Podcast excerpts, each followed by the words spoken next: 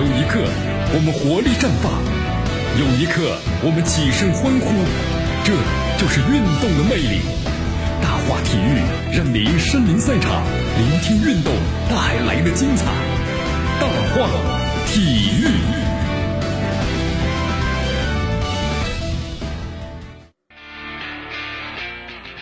这里是大话体育，我是江南，来继续锁定 FM 九十六点七绵广播电视台新闻广播。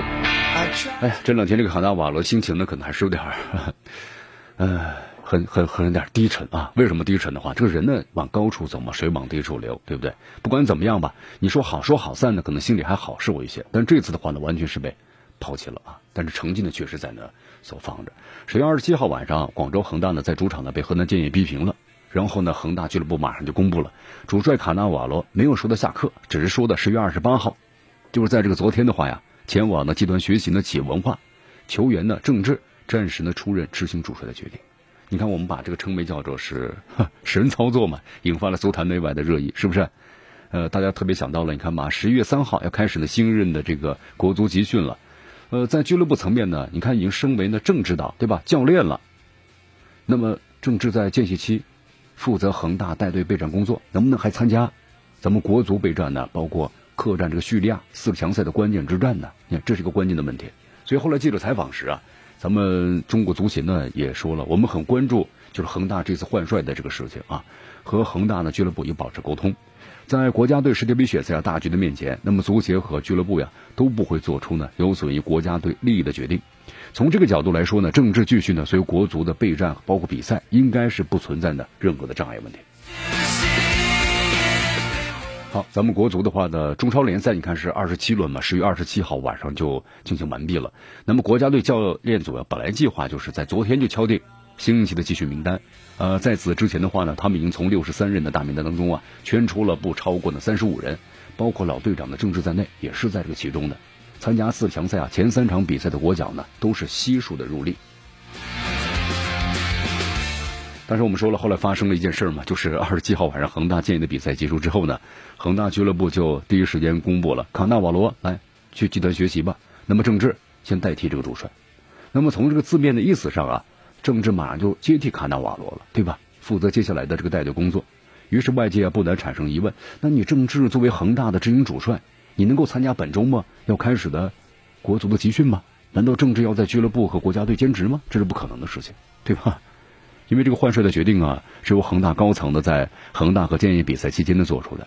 你看郑智呢在俱乐部的角色升级了，那么国家队教练组、中国的足协都是没有想到的，因为按照这个计划呀，本来是里皮十月一号然后抵达广州。里皮此前呢不止一次公开强调，这政治呢无论在技术层面还是在精神层面，那都是国家队的精神领袖，对不对？这个领袖球员了。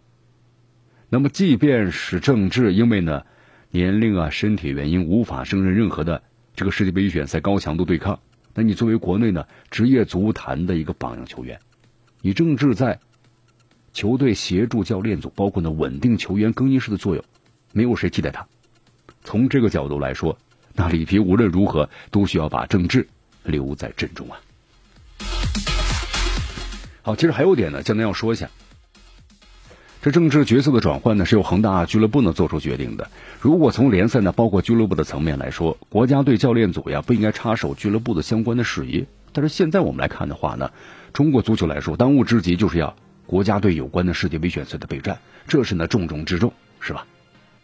你看，包括卡纳瓦罗，他参加这个就是亚冠的时候，新闻发布会两天之前吧，那一百多名记者呀。那么昨天呢，和建议的就是比赛之前新闻发布会去的时候，就两个视频记者，其他记者都没来了。所以国家队的比赛，那这样是重中之重了，对不对？你看这个，通过咱们的记者去采访，就能够看得出来了。十月十四号的客战叙利亚的比赛是国足四十强赛，我们说了半程的收官之战。在此之前的话呢，进攻不利，对吧？我们和菲律宾的比赛互交白卷了，结果把这个 A 组的榜首让给了三连胜的叙利亚队。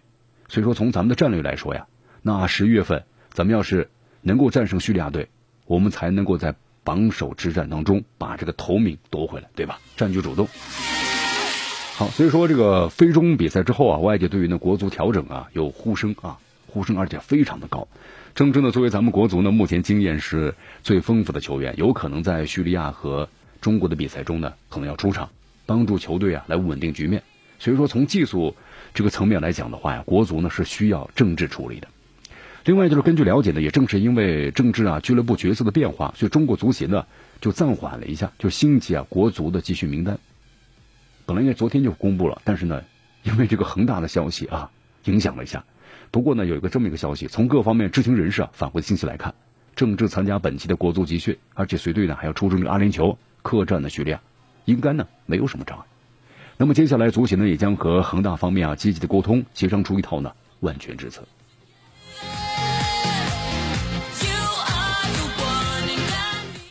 同时呢，还有个消息啊，就是恒大，呃，俱乐部的一位高层人士呢，在昨天，就是告诉记者说，呃，昨天上午呀，恒大呢也开了一个大会啊，就是意在呢稳定军心，都同时鼓励大家，后面还有三轮中超联赛嘛，好好打好，力争夺回这个冠军。呃，康大瓦罗没有参会。那么，如果郑智在接下来的联赛间歇期啊，继续呢效力国足，那么恒大俱乐部恐怕就要另选他人做好这个带队工作了。同时，现在各。就是各梯队恒大的啊，包括呢足校层面的师资力量储备呢非常丰厚，也就是说呢不存在技术方面的难题。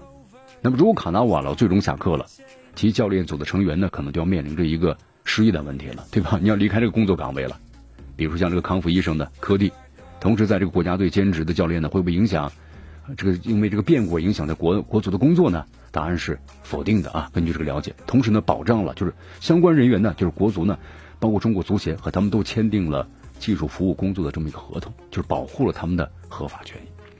呃，其实无论如何吧，咱们中国足协呢这两天肯定会公布呢晋级的国足的集训名单。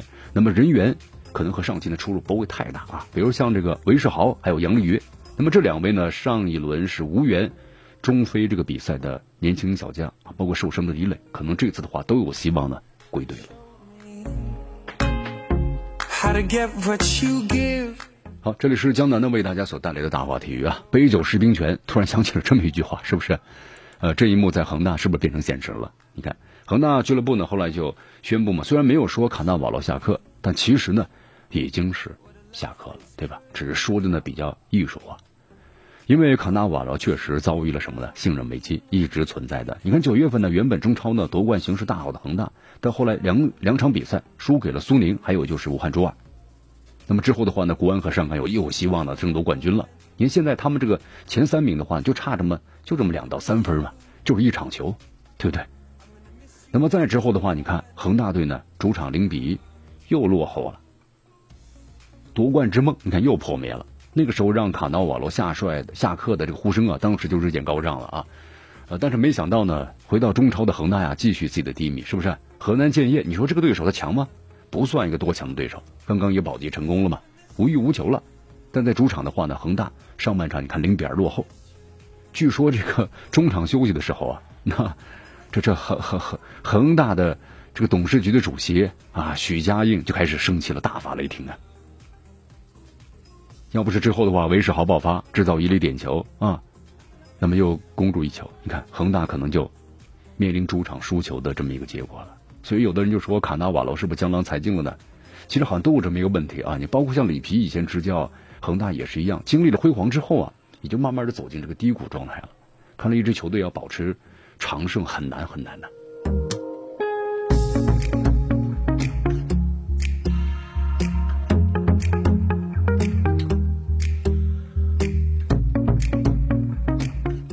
在二零一七年的时候，卡纳瓦罗当时离开呢权健，回归恒大啊。根据了解的话，当时卡帅获得了一个年薪的是一千两百万欧元，同时长达五年的合同啊。这份薪水的话，让卡纳瓦罗当时进入了这个教练高薪榜的世界前五。但是这次你看，恒大和卡纳瓦罗的分手费啊，将会呢非常非常的高。但是我们说了，恒大不缺钱嘛。据说这个恒大呢之前呢返聘卡纳瓦罗，前提就是完成球队的新老交替，而且使用全华班的球员呢打入联赛的前六啊。看来这个目标很难实现了，现在。好，其实咱们话说回来了啊，这个恒大的近期的表现呢确实不太好。卡纳瓦罗下课呀，冤吗？不冤啊！最近这个五轮的联赛中啊，广州恒大只拿到了五分，所以卡帅呢为人这个所弊病的，就是什么呢？诟病的就是，哎呀，信任危机啊，对吧？他信任这个执着的信任塔利斯卡，但是卡利斯塔呢，以主力回归之后啊。你看这个塔利斯卡的反应啊不是特别好，就是整个的表现，呃，个人。那我们说了，在以前的话，比如说孔卡，孔卡的话呢，它是一个穿针引线的作用，但塔利斯卡呢是一个什么呢？独狼的作用啊。不过呢，在塔利斯卡受伤期间的广州恒大呢，你看取得联赛十三连胜，但是回归之后的话呀，这广州塔一出来，反而呢好像整个的节奏啊都都变换了啊，是灾难。你看中场休息的时候呢，你看包括艾克森换下塔利斯卡，然后呢广州恒大就马上面貌一新了，对吧？下半场连扳两个球，最后呢阶段甚至还有呢绝杀对手的机会。那么如果塔利斯卡的话继续上场的话，可能这个结果呢又不一样了。所以说塔利斯卡。你看，老被卡纳瓦罗所重用，那么这个糟糕的表现，下课也在情理之中了。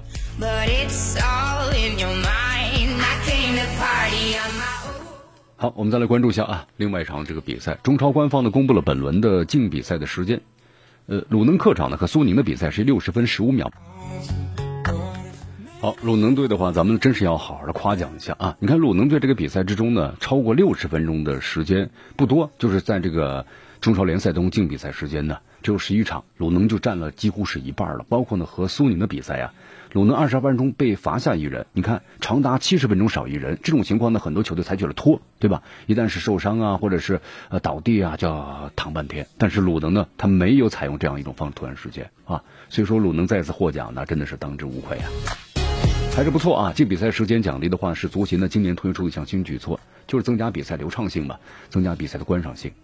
呃，同时呢，每场超过六十分钟比赛，给予了十万元的奖励。你看，不错不错哈。呃，打得好的球队的话，你看可以获得呢一年超过至少一百万的奖励啊。好，最后咱们再来说一下中国足球在十八年前啊圆世界杯梦当时的情景。呃，中国队后来在世界杯上呢，你看零二年的时候表现很一般，没有呢。取得进球也没有取得胜利，输掉了三场小组赛，回国就解散了。米卢之后的话呢，也没担任呢中国队的主教练。我们说了，又一段很神奇的工作经历就结束了。但是作为这个足球的从业者啊，悲哀同时也希望中国足球呢越来越好。你看杜威和曲波这当时的年轻人呢，都这么想过。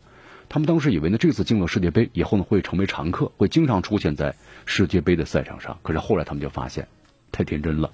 随着国家队呢一次又一次的冲击，始终都没有成功过。日本、韩国呢，冲进世界杯之后举办了世界杯，记住它的影响力啊，大力发展本国足球。但是咱们中国足球啊，缺乏这样的战略性眼光，进去了出来了，结束了。你看零九年呢，咱们中国足球呢开始了反反黑，对吧？扫毒反黑的风暴。江津祁宏、申思因为受贿和操纵的个别赛事而落网了。南勇和吕峰等官员呢，也是怎么样的落网了？他们曾是中国足球的功臣啊，但成为阶下囚，让人很唏嘘啊。好的，朋友们，由于时间关系啊，今天节目到此结束。我是江南，咱们明天见。